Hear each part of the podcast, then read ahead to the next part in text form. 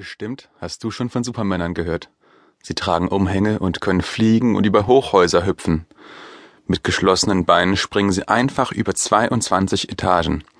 Supermänner haben richtig tolle Namen. Sie heißen Superman, Batman, Spider-Man oder Phantomas. Sie haben Muskeln aus Stahl und nur einen einzigen Gedanken im Kopf. Sie denken nur daran, Bankräuber und Diebe zu fangen, gerne auch Schwindler und Gauner, sie zu fangen und ins Gefängnis zu bringen damit ordentliche Menschen herumgehen können, ohne dass sie beräubert, beschwindelt oder begaunert werden. Supermänner gehören zu den stärksten und besten. Sie sind nicht ohne Grund sehr berühmt und verdienen viel Geld. Und wenn du noch nicht von Supermännern gehört hast, so werde ich dir von einem Jungen erzählen, der alles über sie wusste. Sven. Sven vom dritten Stock. Genau. Dort wohnte er mit seiner Mama in drei Zimmern mit Bad und Balkon und einer Blumentapete und einem Mikrowellenherd. Die beiden hatten also nichts zu klagen, jedenfalls nicht viel. Naja, Mama hatte vielleicht doch etwas zu klagen.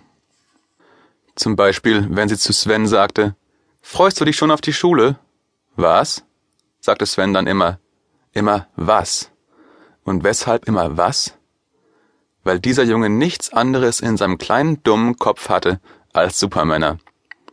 Er hatte Superman-Hefte, er hatte Superman-Figuren, er hatte Superman-Poster, er hatte Superman-Bücher und lag Mama in den Ohren, ihm daraus vorzulesen, weil er noch zu klein und zu dumm war, um überhaupt etwas zu lesen.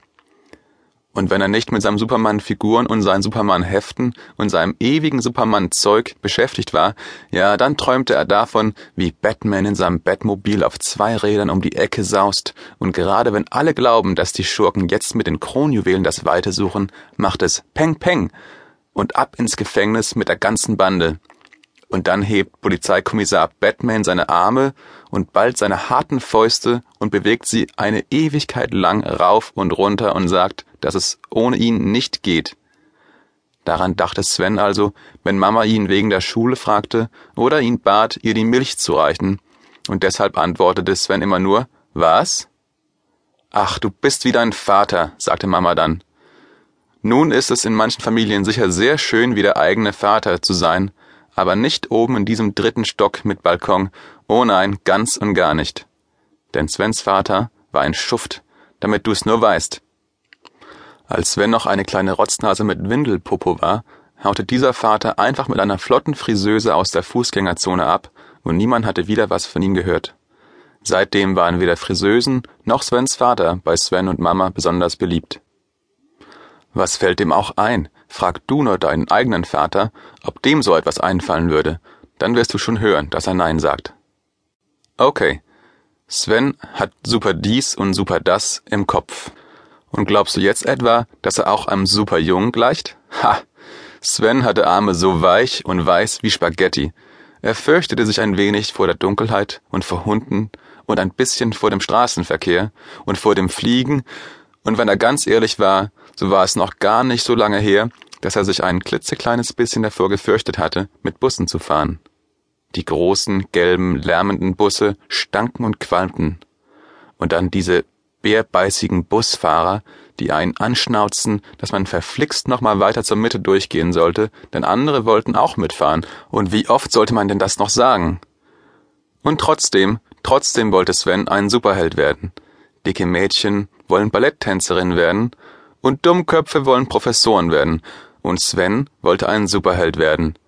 Gibt es eigentlich etwas, was einem mehr auf die Nerven geht als Kinder, die ewig davon faseln, was sie alles werden wollen? Sie brauchen ja bloß loszulegen, nicht immer dieses Gequassel.